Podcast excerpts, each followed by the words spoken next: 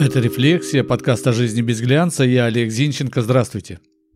Сергей Кужугетович Шойгу, министр обороны, герой России, человек выдающихся организаторских способностей, 8 сентября на встрече с учеными в Новосибирске заявил, что России необходимо построить в Сибири три, а лучше пять городов – научно-промышленных и экономических центров. И не просто город построить и столицу сюда перенести, подчеркнул министр, а сделать их совершенно конкретно направленными на ту или иную сферу деятельности. По мнению министра, есть места, которые наделены всеми предпосылками для строительства новых городов. Ресурсы, экономика, пути сообщения. Первый город между Братском и Красноярском. Там может быть создан промышленный центр, медь и электроника. Назовем его Новый Медногорск, потому что Медногорск уже существует в Оренбургской области. Рядом может вырасти алюминиевая долина. Братская ГЭС с ее электричеством – хорошая предпосылка для развития энергоемкого производства. Это второй город. Пусть он будет Алюминиеград. В Южной Сибири должен вырасти центр по добыче коксующегося угля. Назовем его Коксоград. Возле Канска появится производство глубокой переработки неликвидных отходов для создания востребованных пластиков. Пусть город будет синтетик. Ну, а возле Лесосибирска должен вырасти центр по переработке древесины. Это будет Кедроград. Итак, Новый Медногорск, Алюминиград, Коксоград, Синтетик и Кедроград. Дух захватывает. Только я считаю это утопией и пустыми разговорами. Пусть и озвучил идею создания городов человек, известный своими потрясающими организаторскими способностями. Создав с нуля МЧС по принципу военизированной организации, он давно доказал работоспособность и живучей этой организации. Но создавать министерство – это не города строить. И Шойгу, и разные аналитики покивали на опыт СССР по строительству городов с нуля. Что ж, обращусь к истории и я.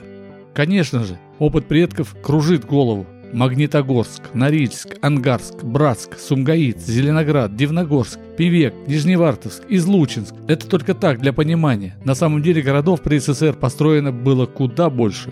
Но в чем было основное отличие СССР от всего, что существует сейчас?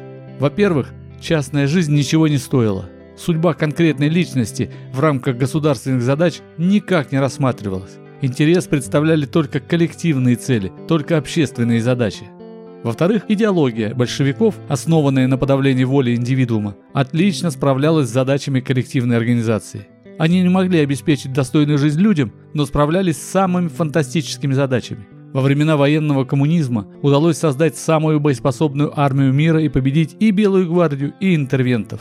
Опираясь на тягу людей к коллективным действиям, подкрепляя все это громкими акциями устрашения и подавления, удалось преодолеть разруху, внутреннее недовольство, построить новые заводы, ГЭС, города, в космос полететь. Большевики умели рассказать о прекрасном будущем, тем более успешные примеры были перед глазами. Капиталисты побеждены, земля роздана, царь убит, во власти люди из народа. А неустроенность – это временное. Впрочем, нам и сейчас так говорят, но как-то неубедительно говорят. Добавьте к этому очень важный момент. Магнитогорск, например, построенный в 1929 году, строили выросшие уже при советской власти молодые люди. Они были воспитаны на коммунистической идеологии, для которой подавление инакомыслия – это естественный процесс. Вера в коммунизм и страх – вот что умело использовали большевики для достижения целей. Последняя великая стройка СССР – это БАМ – Байкало-Амурская магистраль. Откинув начало строительства при Сталине, вспомним десятилетие основного строительства 1974-1984 годы. Тут коммунисты уже не надеялись только на идеологию, а пошли по пути нормальных человеческих желаний. Приехав на БАМ, ты мог заработать квартиру за год, а не за 20 лет на большой земле. Ты зарабатывал на домик где-нибудь на юге за два года. За два года ты зарабатывал на машину и получал право купить ее вне очереди, получив бамовский чек. Тогда машину просто так не купить было. Ты получал право отдыхать там и так, в основном в границах СССР, как не могло себе позволить большинство граждан страны. В общем, деньги, припудренные идеологией, решали все.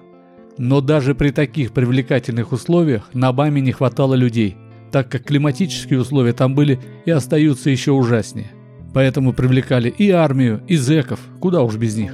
Построили в итоге – но дорога как была, так до сих пор и остается заведомо убыточной. Так как же мы намерены строить города? Сделать зарплаты вдвое выше московских? Квартирами сейчас людей особо не заманишь. Машинами и подавно никого не привлечешь. Так как же мы намерены привлечь людей ехать с насиженных мест неизвестно куда? Чем там надо намазать, чтобы поверить в живучесть проектов и поехать строить новые города? И главное, чем надо промыть сознание людей, чтобы они, зная об опустевших селениях вокруг себя и, кстати, на том же когда-то многолюдном БАМе, поверили в светлое будущее? Что нужно сказать людям, которые видят разбитые дороги, облупившиеся фасады, разрушающиеся школы, гниющие дома, полупустые заводы, чтобы они поверили, что в новых городах все будет хорошо?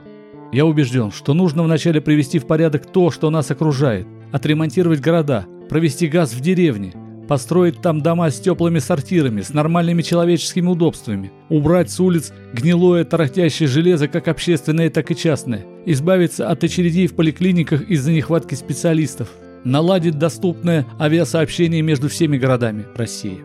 Коли есть деньги на города, лечить всех рожденных в России детей за счет государства. Сколько бы это лечение ни стоило, убрав, наконец, с экранов телевизоров унизительные для великой страны просьбы помочь в лечении детей. Ну и коль государство готово впрячься в такие проекты, хоть и вместе с олигархами, то зачем пенсионный возраст повышали? Верните все взад, как говорят в народе. Ведь уверяли, что денег нет. Короче, прежде чем строить что-то новое, нужно завершить все старые дела. Мне так кажется. Ну и в финале. Кто там будет жить? Откуда возьмутся 3-5 миллионов человек? Мы, даже после присоединения Крыма за 30 лет с 1989 до 2019 года, имеем отрицательную динамику прироста населения. Мы вымираем, мы уезжаем. Только чиновники плодятся вопреки всему, да коррупция растет. А пять городов – величайшая кормушка современности для аферистов. Но не для них же все затевается, правда? Или что, я не прав? Так и живем. Это была «Рефлексия», подкаст о жизни без глянца. Я Олег Зинченко. Жду вас в сообществе «Рефлексия» ВКонтакте. Ставьте лайк, подписывайтесь. До встречи. thank you